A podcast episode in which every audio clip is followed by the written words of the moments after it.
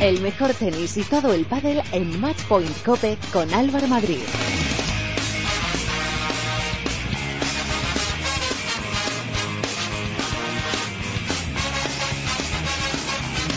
Hola, ¿qué tal? ¿Cómo estáis? Bienvenidos a vuestro programa especializado en tenis y en pádel de cope.es. Bienvenidos al comienzo de la tercera temporada de Matchpoint Cope.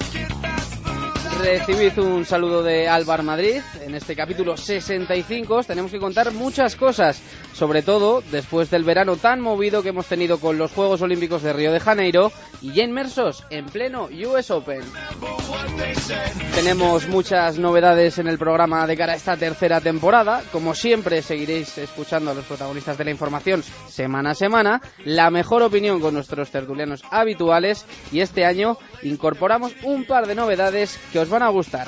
Se incorpora al programa Edu Salan, un compañero de Movistar Plus, que cada lunes nos va a traer una historia relacionada con el mundo de la raqueta y todas las semanas recibiremos un consejo para mejorar nuestro pádel a cargo de uno de los mejores entrenadores del mundo, Rodrigo Vides. Por supuesto podéis seguir en contacto con nosotros a través de las redes sociales, con Jaime Toral al mando de las mismas. En Twitter nos podéis encontrar en arroba matchpointcope y en nuestro muro oficial de Facebook, facebook.com barra matchpointcope. Así que no me enrollo más, que han y están pasando muchas cosas que, van a, que vamos a repasar con la ayuda de Isaac Avilés.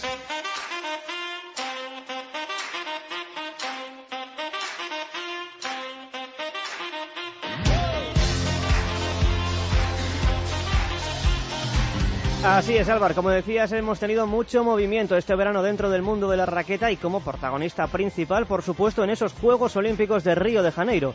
Unos juegos que se saldaron de manera bastante positiva para los tenistas españoles, ya que Rafa Nadal y Marc López se hicieron con el oro olímpico en dobles y el mismo Rafa Nadal obtuvo un más que meritorio cuarto puesto en individuales después de perder la pelea por el bronce contra el japonés Kei Nishikori. Y mención especial ¿eh? hay que hacer también para nuestra Carolina Marín, que logró colgarse el oro olímpico en badminton. Como esto no para, ya estamos inmersos en pleno US Open. Sí, desde el 29 de agosto ¿eh? está en juego el abierto de Estados Unidos y ya está en su semana decisiva. Empezamos el torneo con ocho españoles en el cuadro masculino, de los cuales ya no queda ninguno en liza. El último, el caer, ha sido Rafa Nadal, que perdió anoche contra el joven francés Lucas Pouille. Estas eran las palabras de Nadal después de caer eliminado. No, no me voy satisfecho porque creía que estaba preparado para, para dar más, para llegar a rondas eh, realmente importantes. No se ha hecho. aceptar y, ya está. No, no, es que se pueden, podemos estar aquí hablando dos horas, que no hace falta, y, y tampoco llegaríamos a mucha más conclusión. El deporte, simple. Se gana, se pierde. Hoy he perdido. Al margen de la derrota de Nadal en el cuadro masculino, tenemos que destacar la eliminación de David Ferrer ante el argentino Juan Martín del Potro, que ha vuelto con más fuerza que nunca, y que los favoritos Djokovic, Murray, Nishikori y Babrinka siguen adelante. Y en el cuadro femenino tampoco tenemos ninguna representante española. Garbiñe Muguruza cayó en segunda ronda contra la letona Sebastova y Carla Suárez acaba de perder contra la rumana Simona Halep. Por supuesto, Alvar, que Serena Williams, Kitova, Radvanska y Kerber también continúan. Cambiamos de raqueta y hablamos de pádel, porque durante el verano se han jugado varios torneos del circuito World Padel Tour. Sí, los más destacados los Open de Valladolid y la Nucía. En este último, la pareja número uno del mundo, formada por Vela y Lima, tuvieron que retirarse por una inoportuna lesión de Vela que le impidió jugar la final. Así que desde el programa le deseamos una pronta recuperación. En categoría femenina, estos dos torneos se los llevaron las gemelas Majo y Mapi Sánchez Alayeto.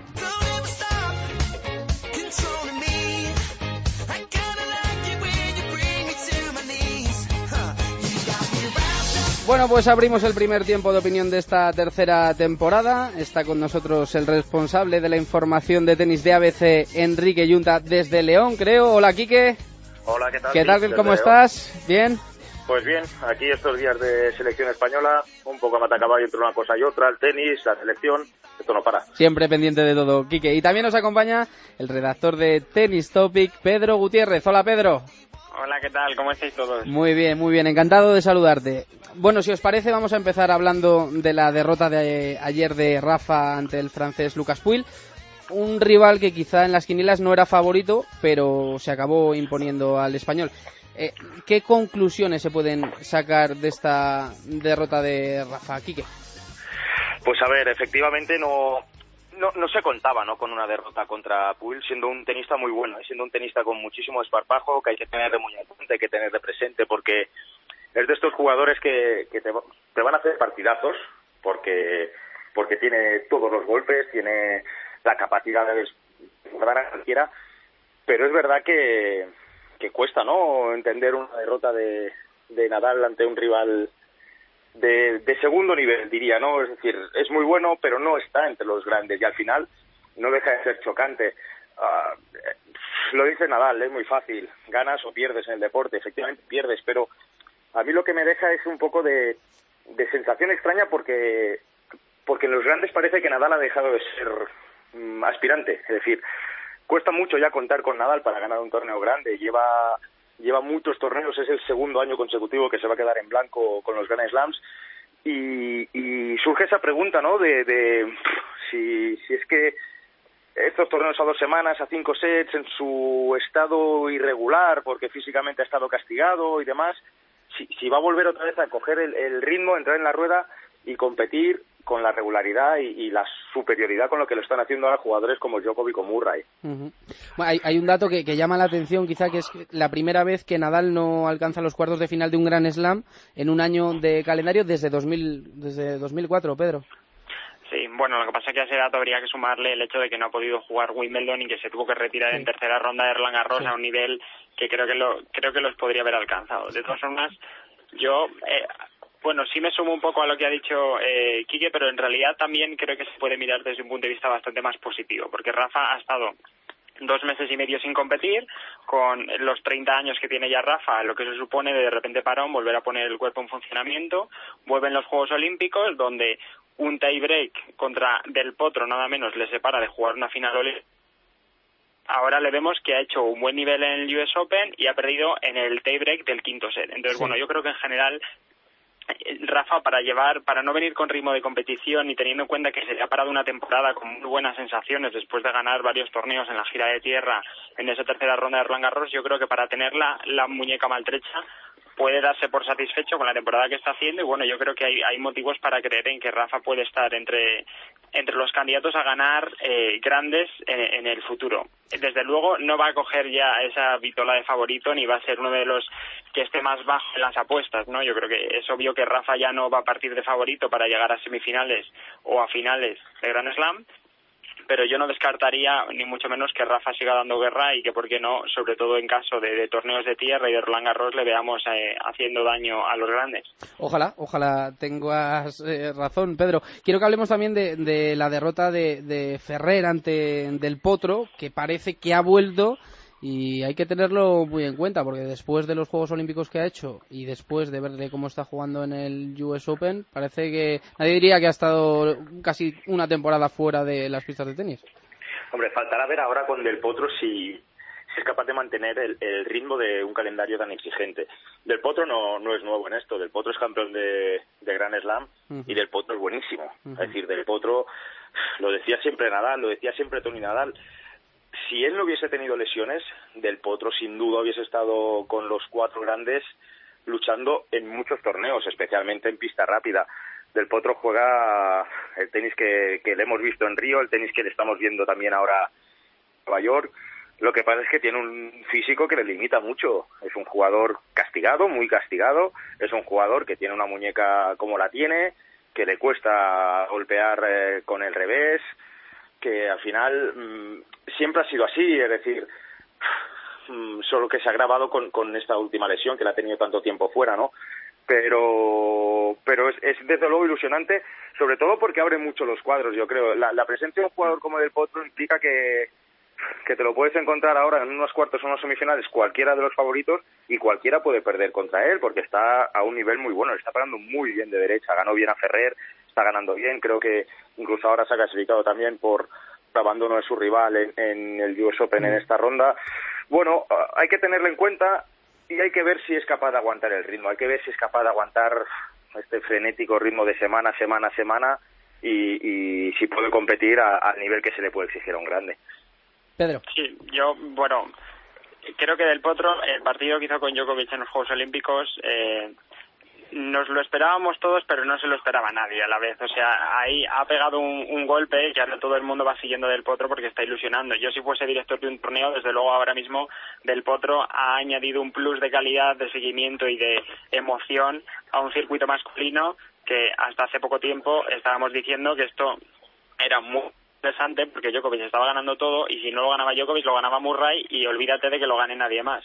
Entonces, del Potro viene a añadir mucho valor al circuito tengo dudas sobre si va a mantener regularidad. Yo creo que ahora mismo sigue todavía como en la ola, pero vamos a ver cuando baje la ola cuál es el nivel de Del Potro, porque eh, tengo mis dudas de que lo vaya a poder mantener, sobre todo por una razón física. Y luego también comentaba respecto de Ferrer, que lo que me preocupa más de Ferrer no es que pierda contra Del Potro en, el US Open después de ganar a Fognini o a Dolgoporov. Lo que me preocupa de Ferrer eh, son las derrotas en los Juegos Olímpicos contra Donskoy, en, en los momentos de los sets, eh, la derrota temprana en Cincinnati contra Benito, eh, bueno, en general eh, en Wimbledon perdió como out en segunda ronda, es decir, que vemos un Ferrer que realmente con Ferrer sí que estamos acostumbrándonos a, no verle en rondas en las que sí le hemos visto históricamente y, en el caso de Ferrer con sus 34 años ya ese, ese caso sí me preocupa más.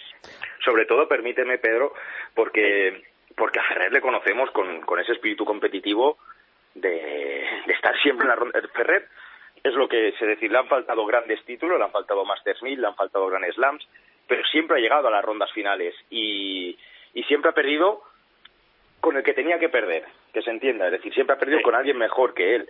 Ahora no, ahora está perdiendo partidos en donde Ferrer es mejor tenista, pero claro, mm, yo creo que él mismo se está buscando y está buscando ese punto de competitividad que se le ha sumado por el camino y, va a ser difícil que lo recupere porque porque ya van varias derrotas seguidas y derrotas que, que no deberían producirse. La de, la de Del Potro en Nueva York se puede producir, por lo que decíamos.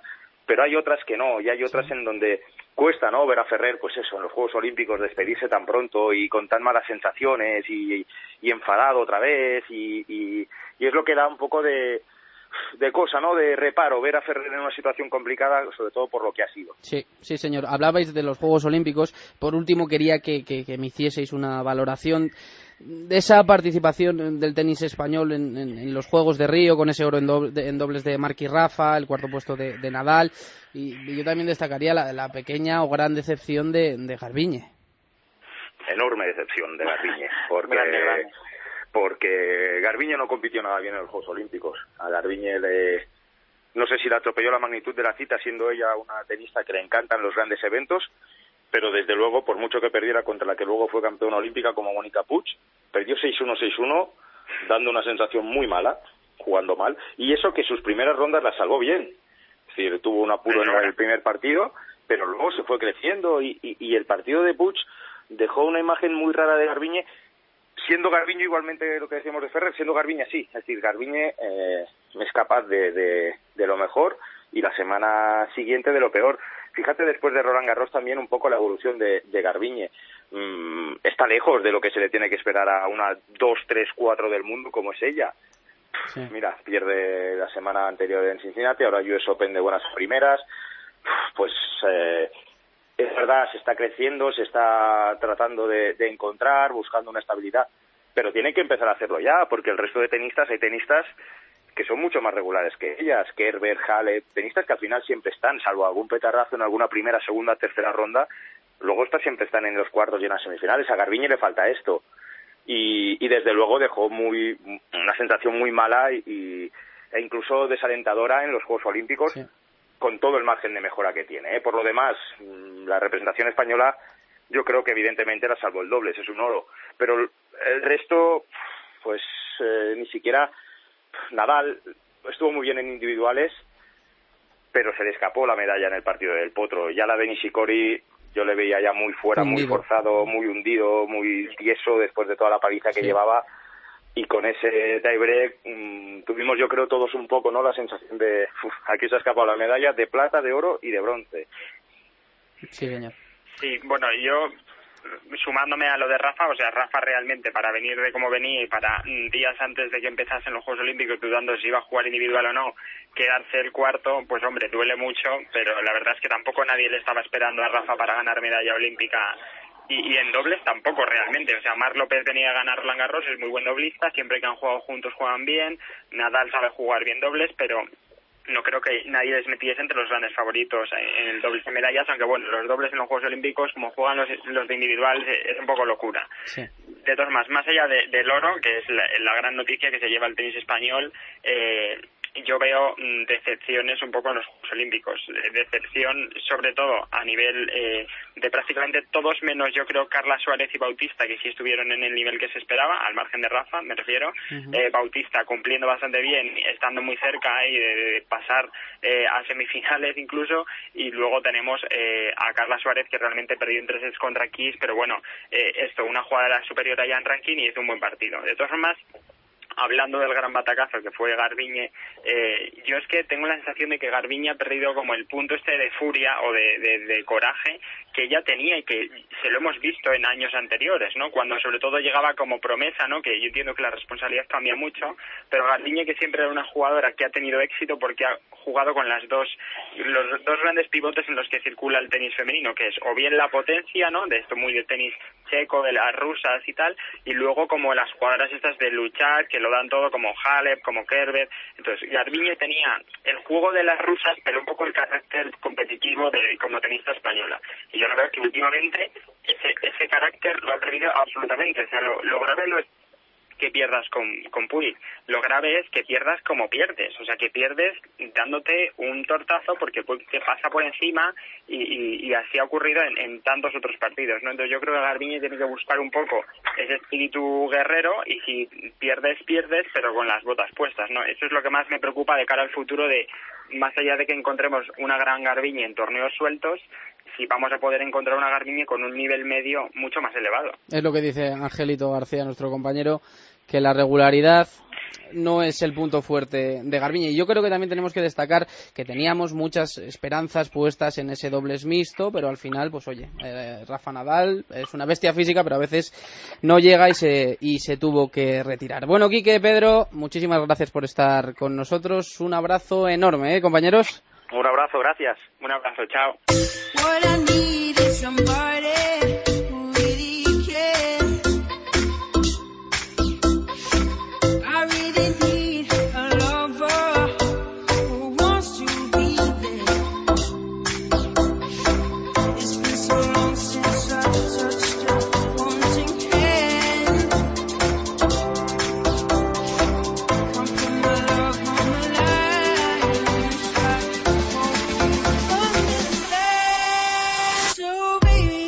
Completada la primera semana del US Open, está a punto de cumplirse un año de la retirada más inesperada del mundo del tenis. Vamos a recordarlo porque además se ha dejado ver y mucho por Nueva York. Edu Salan. ¿Qué tal Álvaro? Nos referimos a la popular Flavia Peneta, la italiana, que es la vigente campeona del US Open, de hecho lo será hasta este próximo fin de semana y es también la madrina del torneo. Pero para recordar el momento con todos los detalles, viajemos un año atrás. I was raised out of steel-haired swamps of Jersey some misty years ago. Through the mud and the beer, and the blood and the cheers, I see champions come and go. So Game, set image,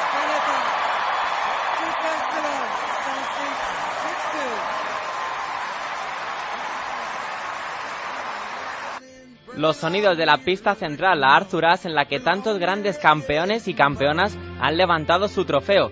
Esta italiana nacida en Brindisi batía a su gran amiga y compatriota Roberta Vinci para ganar su primer Grand Slam. Es difícil jugar contra una persona que, conoce, que conoces desde hace tanto. Es duro.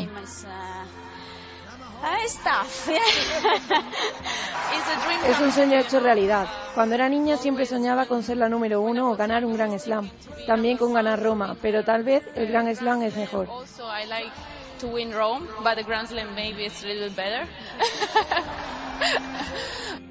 Curtida en las clásicas pistas del foro romano, Peneta alcanzaba su madurez a los 33 años en el abierto norteamericano, la más veterana en conseguirlo y la segunda italiana en ganar un gran slam, uniéndose a Francesca Schiavone. Todo entraba dentro de lo protocolario en una ceremonia de trofeos, pero entonces... Entonces ocurrió lo inesperado. La entrevistadora iba a dejar el micrófono para darle el trofeo y pasó esto. Quiero decir una cosa más, solo una. Antes de empezar este torneo, hace un mes, tomé una gran decisión en mi vida y esta es la forma en la que quiero decir adiós al tenis. Vaya momento para anunciar su retirada. Y tanto, Álvaro, pasados ya los días, Flavia con más calma hacía balance de su decisión. No es fácil decir adiós porque estás en tu mejor momento, pero es lo que siento. Estoy cansada de luchar cada semana. Necesito tiempo para mí, para mi familia, para Fabio. Fabio se refiere a Fabio Foglini. Sí, el tenista también italiano con el que se casó este verano, se puede decir que es la pareja de moda en el circuito. Una vez ya retirada, Flavia comenzaba entonces una vida más allá de la pista. Estoy algo mayor para el tenis, no para la vida, pero sí para el tenis.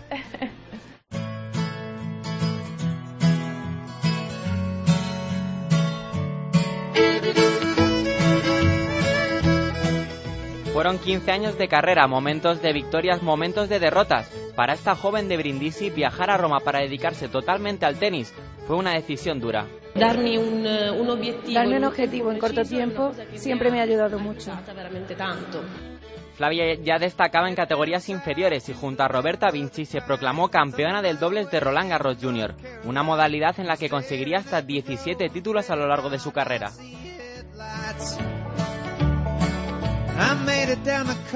Flavia se estableció en el circuito en el año 2000, una jugadora difícil de ganar, de gran carácter y de las que cuesta sacar de la pista. Heredando los valores de su gran ídolo, Valentino Rossi. El ídolo. Mi ídolo, una persona que admiro de una manera bárbara. Absurda. Flavia fuera de la pista no se mordía la lengua y era una persona muy popular en Italia. De hecho, su relación con Carlos Moyá fue una de las más comentadas entonces. Con la selección italiana se proclamaba campeona de la Copa Federación en 2006. De hecho, acabaría ganando hasta tres más en los años siguientes. Pero todavía le faltaba por ganar algo grande a nivel individual. Sí, y no fue hasta 2009 cuando explotó ganando dos torneos del circuito WTA y entrando en el top 10 mundial, la primera italiana que lo conseguía. El problema, el problema del tenis es que los buenos momentos duran muy poco. Y también sabemos, Flavia, que has tenido que superar varios problemas. En este caso, esos problemas vinieron en forma de lesiones, abriendo uno de los momentos más duros de su carrera.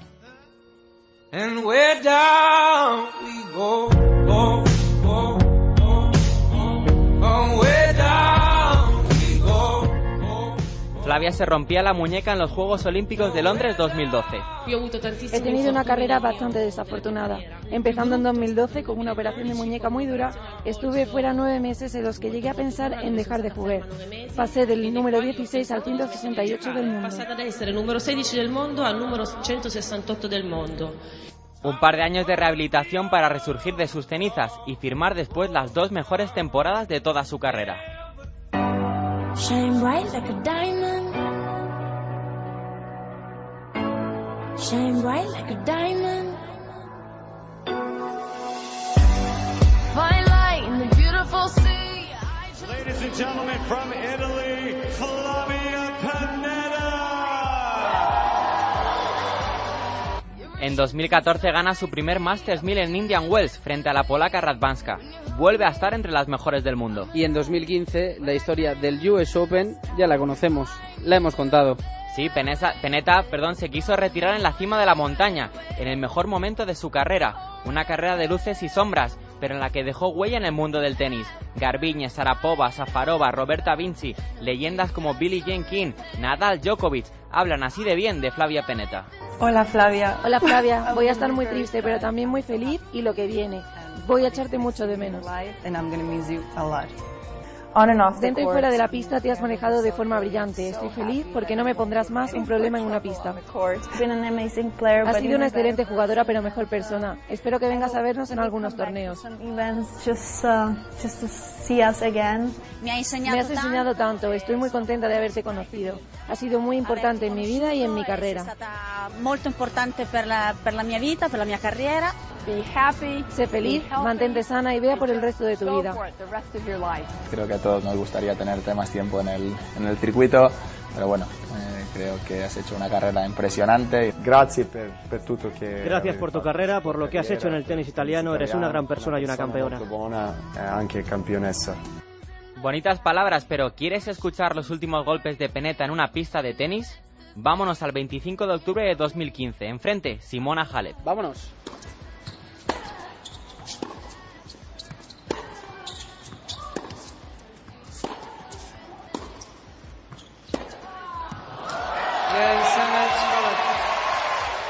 Bueno, y ahora, Flavia, ¿qué? ¿A qué se dedica? Pues vive una nueva aventura. De hecho, quiere ser comentarista de televisión. Es decir, seguir siempre ligada al mundo del tenis.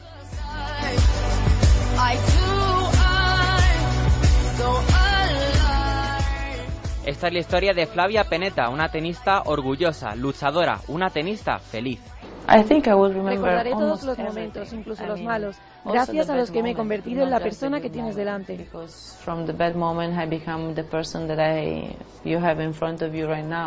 ¿Avete visto el film ¿Has visto la película Match Point? Es la definición perfecta. La, la pelota cae a un lado o a otro. del, del ponte? No se puede cerrar de una manera mejor ese reportaje que con la película Match Point, de la que cogimos el nombre de este programa. Flavia Peneta. Esta ha sido la primera de muchas historias que nos va a traer Edu Salan a lo largo de la temporada. Muchas gracias y un placer contar contigo, Edu. Igualmente, Álvaro, hasta el lunes que viene.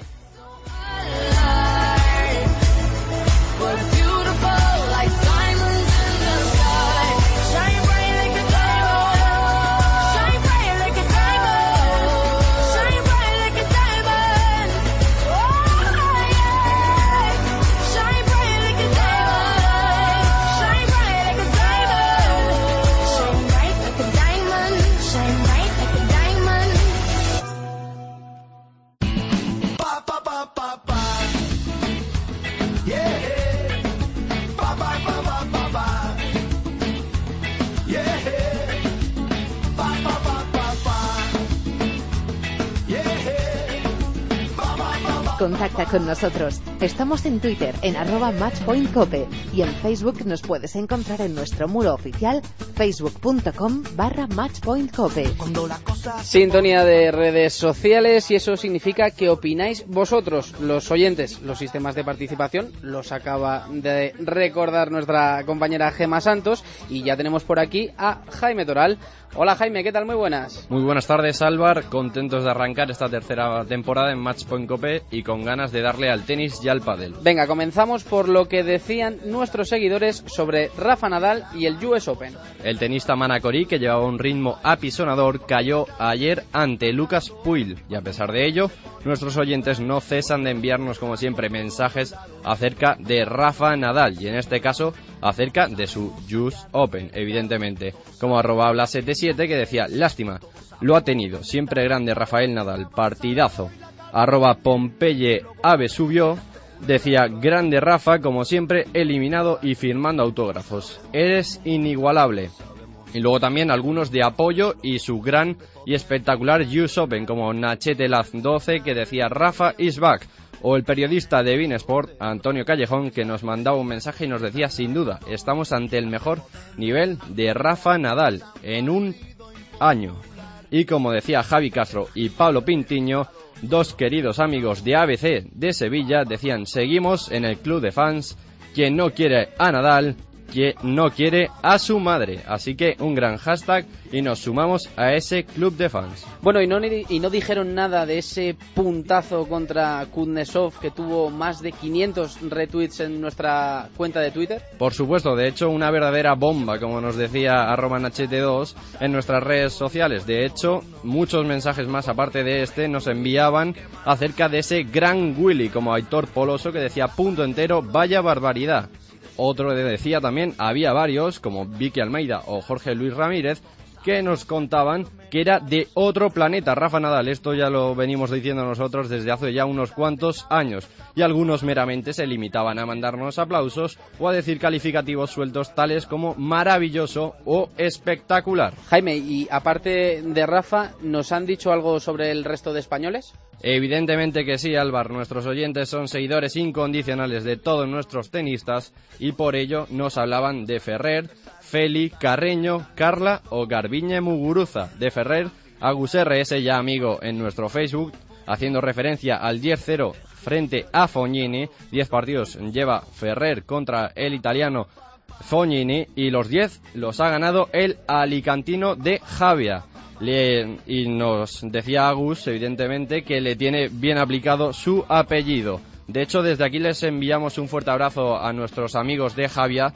seguro que oyentes, porque lo están pasando bastante mal con un incendio forestal que han tenido esta pasada madrugada.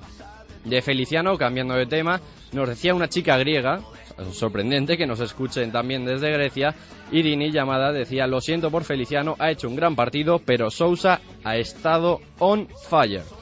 Pablo Carreño, que también merecía grandes aplausos de nuestros seguidores, eh, como Joseph Bay, que decía en es un crack, ya lo hizo con Bautista en el Wisdom Salem, vaya arriba o por debajo, sigue peleando hasta el final. Pocos pueden decir eso. De Carla Suárez se limitaban a decirnos ese mensaje siempre de guerra que decía vamos Carla y de Garbiñe Muguruza latizaban y la achacaban como siempre todos los mensajes a la hispano-venezolana su falta de regularidad. Muchas gracias Jaime.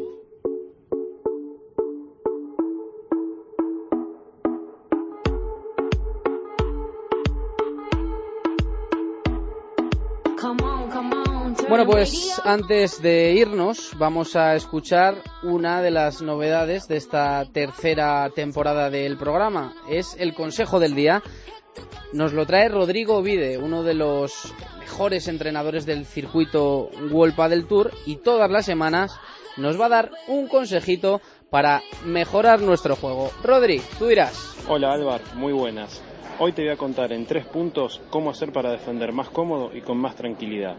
El primero, intenten jugar más con las paredes, esto ralentiza el juego.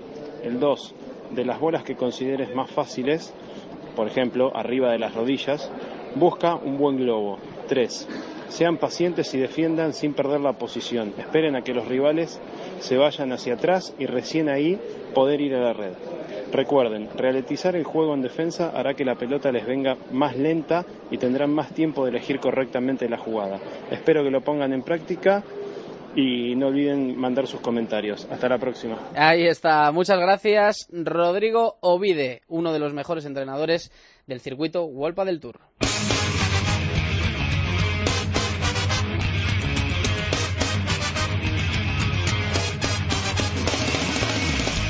Pues hasta aquí ha llegado el capítulo de hoy. En la técnica ha estado mi querido José Colchero. Y nada, nosotros volvemos el lunes de la semana que viene. Que tengan buena semana. Adiós.